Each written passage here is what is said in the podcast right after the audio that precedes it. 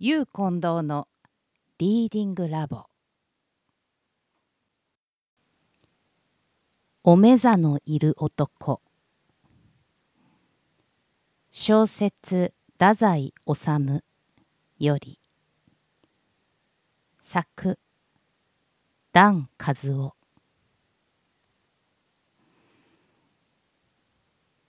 昔太宰の顔は写楽の似顔絵にあやかっていた。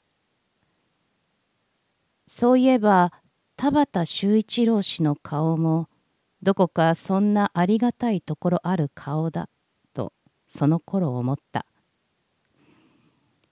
先日の会で田畑氏に会い田畑氏が眼鏡かけたには驚いた。頬もこけ昔日の面影ないとしきりに寂しい思いだった。太宰の顔もひどく変わった。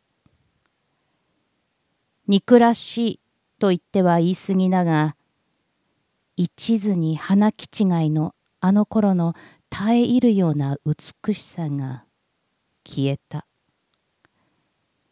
時が彫った表情の新しい部分には耐え難く美しいところと耐え難く残忍なところがある。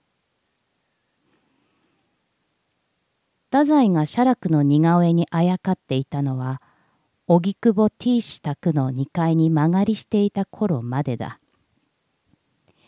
政治色の極端に真四角なまた極端に小さい火鉢を抱え太宰は太宰の猫背の先端から行方なく焦がれ果てたまぶしげな目で人の表情をやるせなく撫でた。不思議なほど清潔な美心をその頃太宰はぴったりと己の肌にぬくめて離さなかった。たびたび僕は太宰の懐からその生めいた美心がこぼれかかりあたかもラ女のようにはにかむ姿をおろおろと眺めたものだ。がある日太宰の懐にはもうその美人はいなかった。太宰は酒を喰らい仁王のように奉公して雪のぬかるみを腹ばっていた。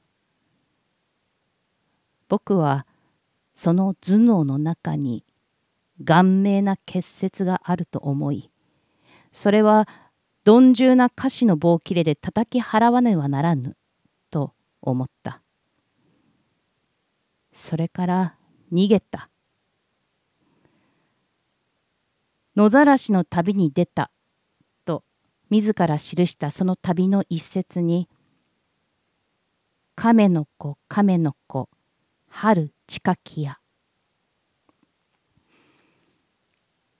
水部仕切って舞い戻った太宰を迎え僕は銭湯に伴った。湯水は枯れた太宰の体をゆらゆら溶かしてもう結節は見えなかった。病床から起き直った太宰は僕より三寸も竹高い錯覚を起こさせた君、ねえ。と、ある夜、また太宰は言った。北国の子供の話だけどね。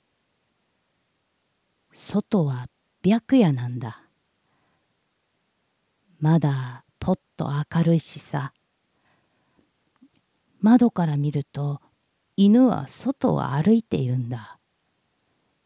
まだどんどん歩いているんだ。それでもやっぱり子供は寝なくちゃいけない。どうしても寝なくちゃいけない。こんなつらいことがあるか？ねえ、君。太宰は朝はお目覚がないと起きてこない。天気が悪くても起きてこない。晴れた朝で日光がキラキラガラスを漏れると、おめざと大声で呼ぶ。大きいコップに盛り上げられたおめざのビールを奥さんの手から奪い取りぐっと一息に飲み干すと、さて、上機嫌で床から腹ばい出すのである。太宰は子供だけの不幸を今でも厳粛に抱きしめて離さない。